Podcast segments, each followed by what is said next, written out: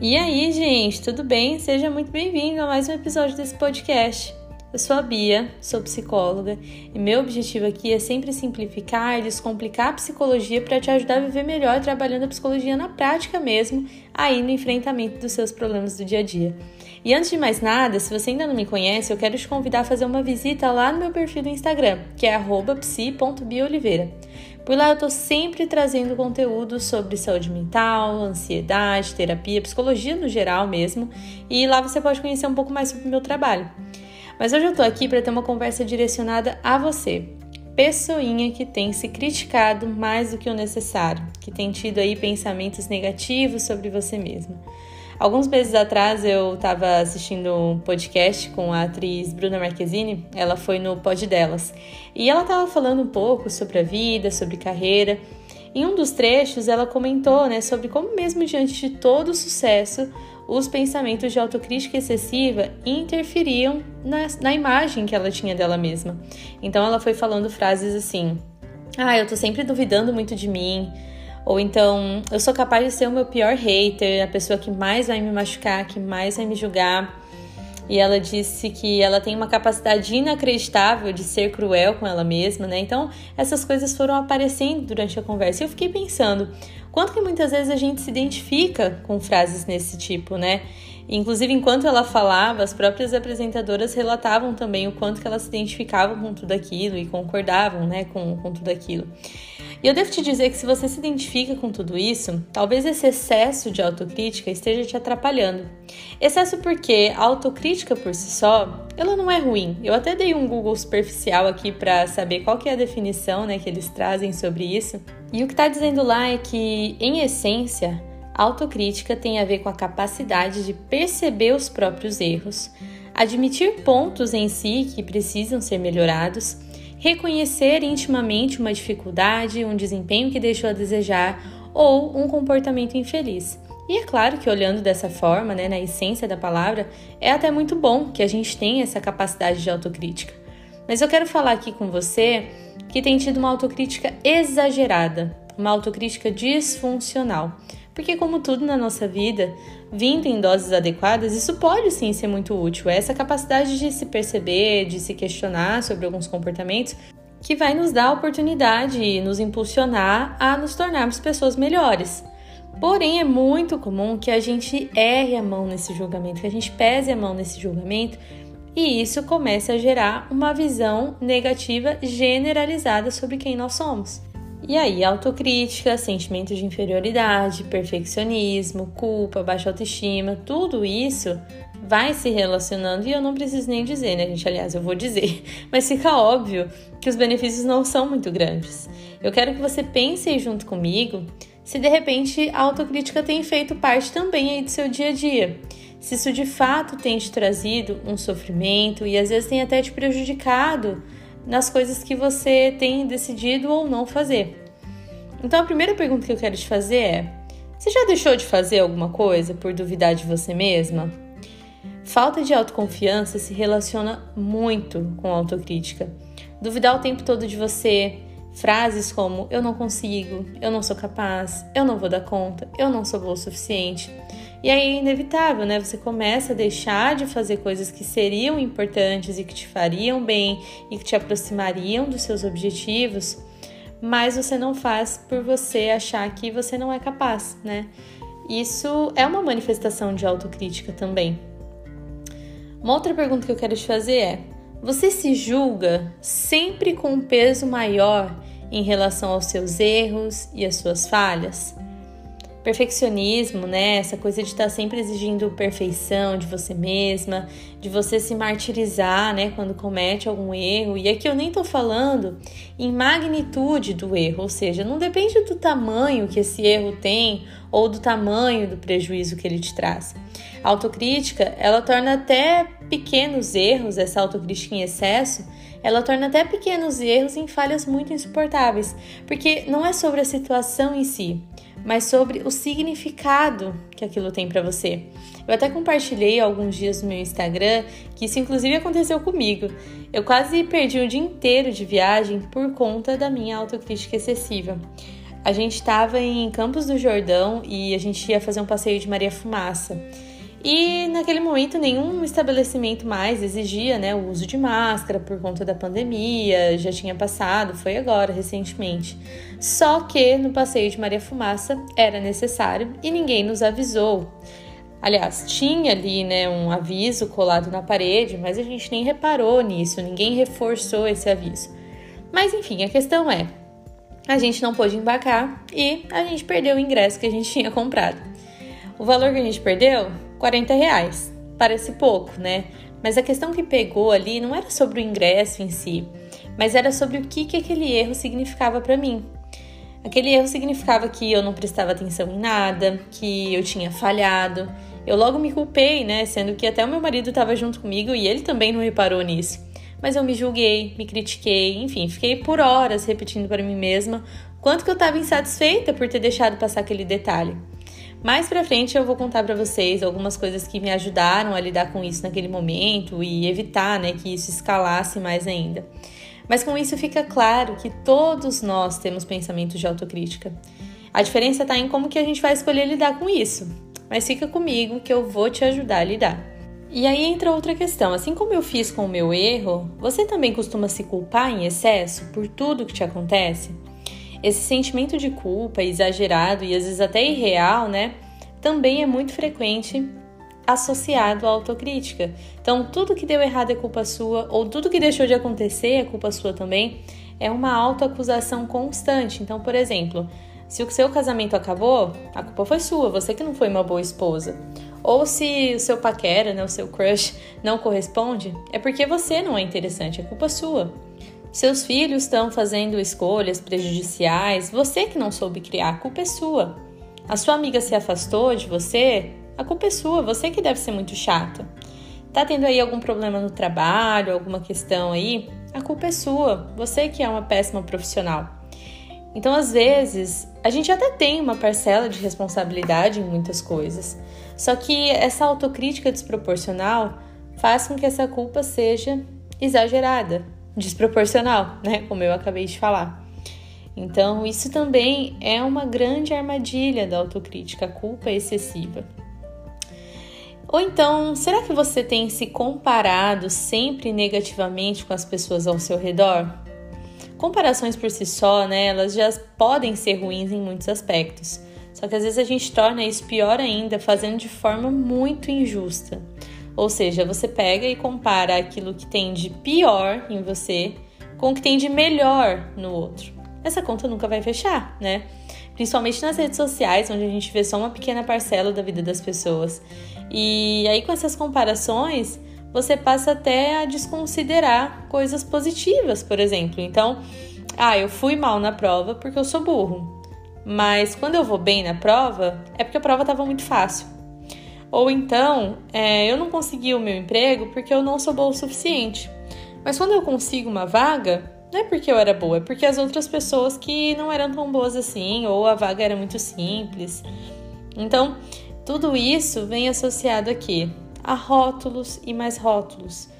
Tenho certeza que se você é uma pessoa autocrítica, como a gente está falando, que se culpa por tudo, que se compara negativamente das pessoas, que deixa de fazer coisas por acreditar que você vai falhar, que você não é capaz, você já deve ter se colocado alguns rótulos negativos e tornado isso uma verdade muito absoluta. Eu sou burra, eu sou estúpida, eu sou horrível, eu sou feia, não sou boa o suficiente, não sou capaz. Eu vou até te dar um exemplo.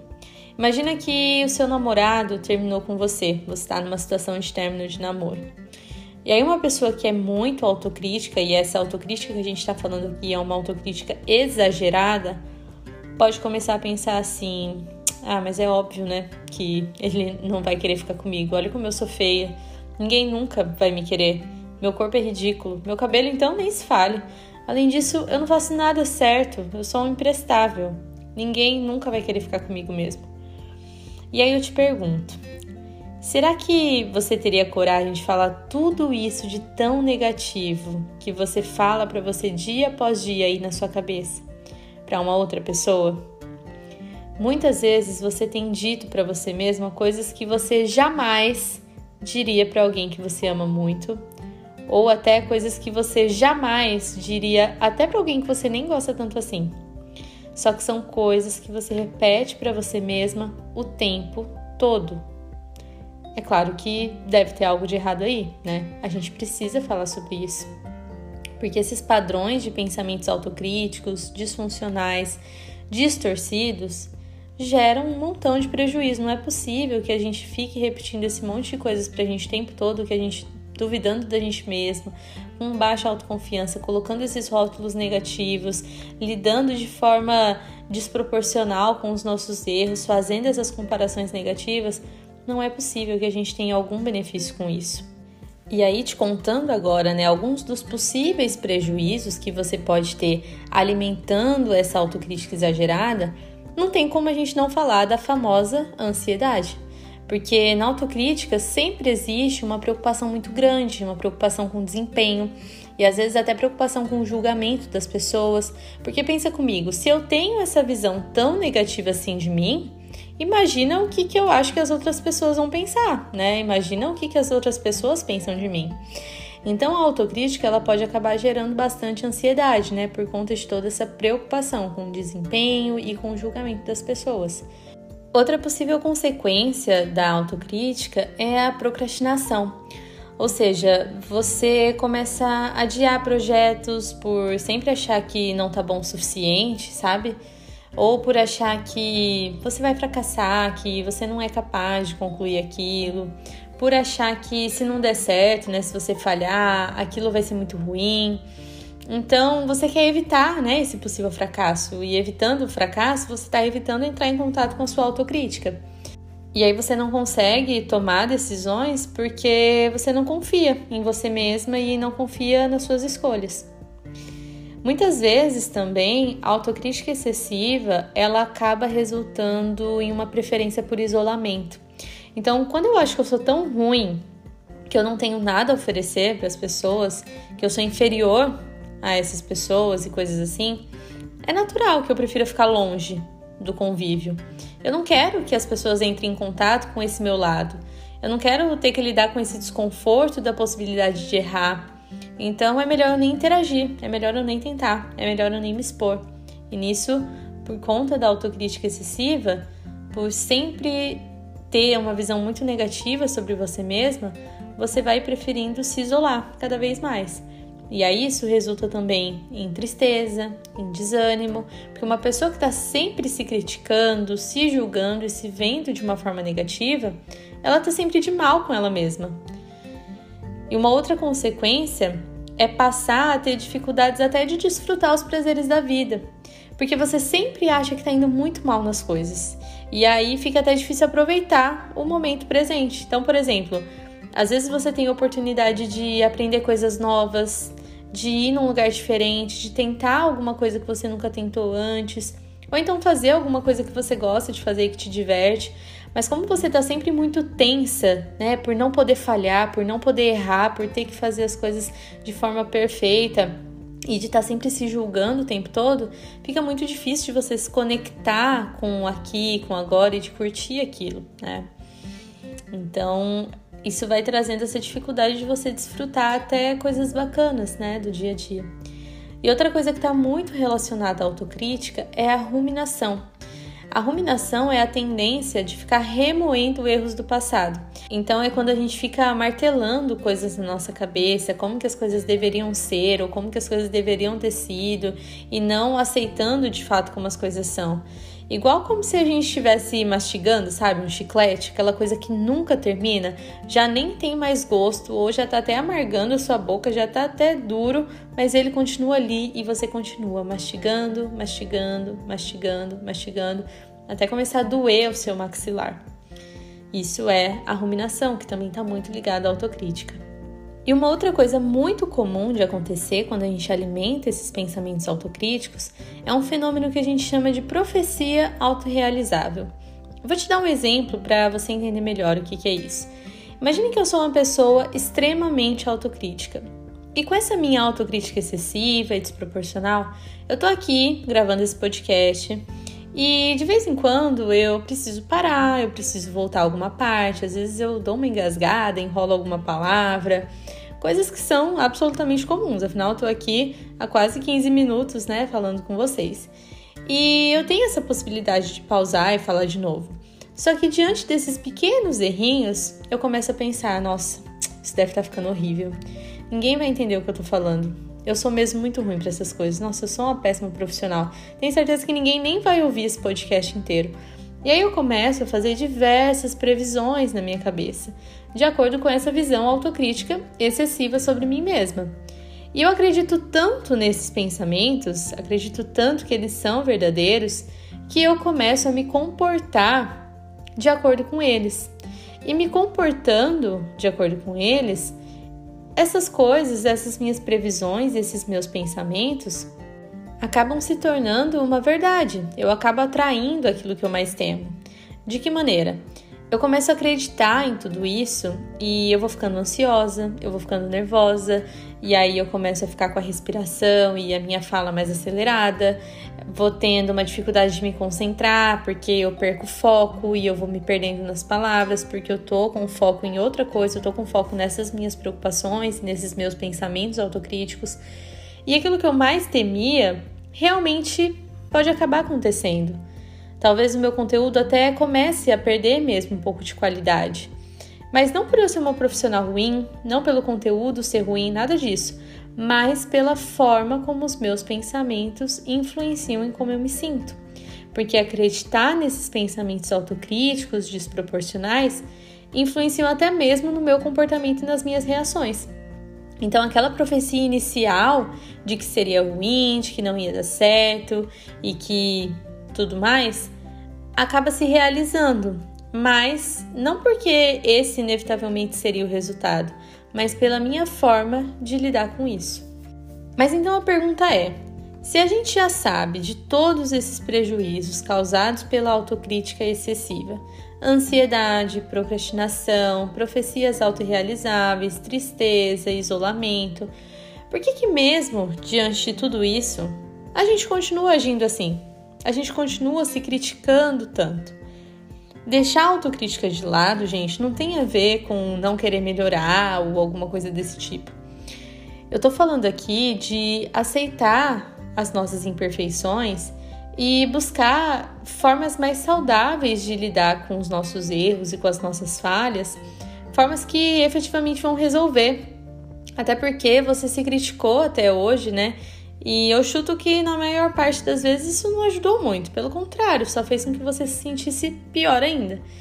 Existem outras formas de lidar com os nossos erros, com as nossas falhas e com as nossas imperfeições. Imagine que você está aprendendo um esporte novo e você está na sua primeira aula de tênis. E aí você pega e erra o saque. O treinador chega em você, pega a raquete e bate na sua cabeça 10 vezes para te punir pelo seu erro. Isso vai te ajudar a melhorar? Eu imagino que não, né? Isso vai te ajudar a corrigir aquilo que estava errado? Provavelmente não.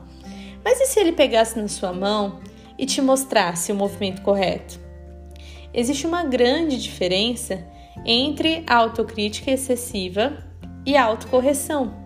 Quando você usa o seu erro para pensar em ações práticas para poder melhorar, é diferente de ficar se martirizando, de ficar se lamentando, de ficar ruminando, que geralmente é o que acontece né, na autocrítica excessiva. E essa forma autocrítica excessiva e desproporcional ela não é uma forma realista de ver a vida.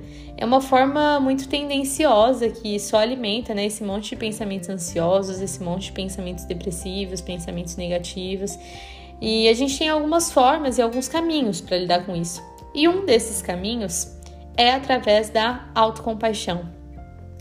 Isso tem a ver com tratar você mesma da mesma forma que você trataria alguém muito importante, alguém muito especial, algum amigo que está tendo dificuldade. E aí, em vez de você ser seu pior hater aí dentro da sua cabeça, sua maior inimiga, você pode passar a ser sua maior amiga, sua maior aliada. E a autocompaixão é composta por três pilares. O primeiro deles é a autobondade. Autobondade é quando, diante dos nossos erros e das nossas falhas, em vez de a gente ficar se recriminando e se martirizando, que você possa combater esse impulso se acalme, se conforte, dê apoio, Seja bondosa com você mesma na mesma medida que você faria com alguém que você ama muito. E até se você é psi e tá me ouvindo, eu costumo fazer a comparação com as minhas pacientes que são psicólogas de você até pensar o que você diria para um paciente seu diante de algum erro, sabe? Então, certamente, com os nossos pacientes, a gente tem muita facilidade, né, de ser autocompassiva, de ser bondosa. E quando é com a gente, isso é bem diferente, né? Então, se você é psicóloga ou se você trabalha aí uh, dentro dessa área de saúde mental, tenta pensar o que, que você diria para o seu paciente. Você trataria ele com essa mesma uh, recriminação que você trata você mesma aí na sua cabeça? E aí, relembrando o exemplo da minha viagem que eu trouxe lá no começo desse episódio para vocês, com a autobondade, naquela situação, eu pensei no que, que eu diria para alguém que eu amo muito, que talvez não se atentou ali a um pequeno detalhe eu certamente confortaria e eu diria que estava tudo bem, que essas coisas acontecem mesmo. Até se fosse o meu marido que estivesse se criticando e se culpando como eu estava, eu certamente diria para ele que estava tudo bem e que aquilo não era nada demais. Mas não era aquilo que eu estava fazendo comigo. Então a gente precisa ser intencional nisso, nessa autobondade e combater esse impulso de se julgar, né? E estender para a gente essa mão que muitas vezes a gente estende para o outro, né? O segundo pilar da autocompaixão é a humanidade compartilhada. Humanidade compartilhada é a gente lembrar que todo mundo comete falhas. E é injusto a gente esperar ou pensar que com a gente fosse ser diferente. Para de se comparar dessa forma tão negativa com as outras pessoas. Eu quero que você se lembre que todos os seres humanos, sem exceção, compartilham de uma mesma natureza que é errante. E aí, com a humanidade compartilhada, na minha situação, eu percebi que outras pessoas ali ao meu redor também tinham esquecido as suas máscaras, que elas também não puderam embarcar assim como eu. Eu me lembro que todos os seres humanos compartilham dessa mesma natureza, natureza de alguém que erra. E uma hora ou outra vai falhar em alguma coisa, né? Então a gente precisa estar sempre se lembrando disso também, que errar faz parte da vida, né? É normal, a gente não quer errar, é indesejável errar mas não é o fim do mundo também, né? Em terceiro lugar, o terceiro pilar, né, mas não menos importante, é o mindfulness. É importante que você não fuja das suas emoções desconfortáveis, mas que você comece a observar o seu sofrimento com aceitação. Porque quando a gente faz isso, a gente reduz os exageros de interpretação e aí você pode escolher como que você vai responder a esse sofrimento ou essa dor de uma forma justa, equilibrada e compassiva. Porque muitas vezes diante de um erro, a autocrítica excessiva faz com que a gente alimente pensamentos, né, do tipo, ah, eu não faço nada direito. Tudo que eu faço está errado. Eu sou um fracasso. Generalizando, né, de uma forma muito negativa, com base em situações muito isoladas. Então é importante que você se conecte com o presente, com o aqui, com o agora, pensando, tudo bem, é uma falha, não deixa de ser uma falha, não estou dizendo que eu não errei, mas isso não significa que a minha vida toda seja um fracasso. Tudo bem, é uma decepção, eu estou decepcionada comigo mesma nesse momento, mas isso não me torna uma pessoa completamente decepcionante. Então, na minha situação, eu aceitei, né, que aquela situação era completamente indesejável, mas que não era insuportável. A gente ainda podia fazer muitas coisas bacanas. Eu aceitei que era de fato muito ruim, né? Eu queria fazer aquele passeio e eu estava decepcionada comigo. Mas que isso não me tornava uma pessoa decepcionante. Eu posso ter falhado naquele detalhe, só que eu também acertei em muitas outras coisas. O nosso roteiro de viagem foi incrível e esse foi o único problema que a gente teve. Só que pela minha autocrítica excessiva, eu estava desconsiderando tudo isso. Eu estava me resumindo aquele único erro. Então aqui eu passo a responder o meu erro de uma forma mais justa e equilibrada, sem exageros. Eu olho para o aqui e para o agora e não faço essa generalização negativa das coisas. Então a gente falou sobre o que é uma autocrítica excessiva, como que ela costuma se manifestar, quais são os prejuízos que ela costuma trazer na vida de quem mantém esse padrão de pensamento e falamos sobre como que a autocompaixão pode ajudar nesse processo de flexibilização de algo tão desconfortável. E se esse conteúdo te ajudou de alguma forma, eu quero te convidar a fazer três coisas. A primeira é que a sua avaliação aqui no Spotify é muito importante para me ajudar a alcançar mais pessoas. Então aproveita que você chegou até aqui e clica na estrelinha que aparece lá na página inicial. Isso vai me ajudar muito. A segunda coisa é compartilhe esse episódio com algum amigo ou amiga que tenha sofrido também com essa autocrítica excessiva. Porque se isso te ajudou, isso também pode ajudar outras pessoas. E por último, mas não menos importante, eu quero muito saber o que você achou desse conteúdo.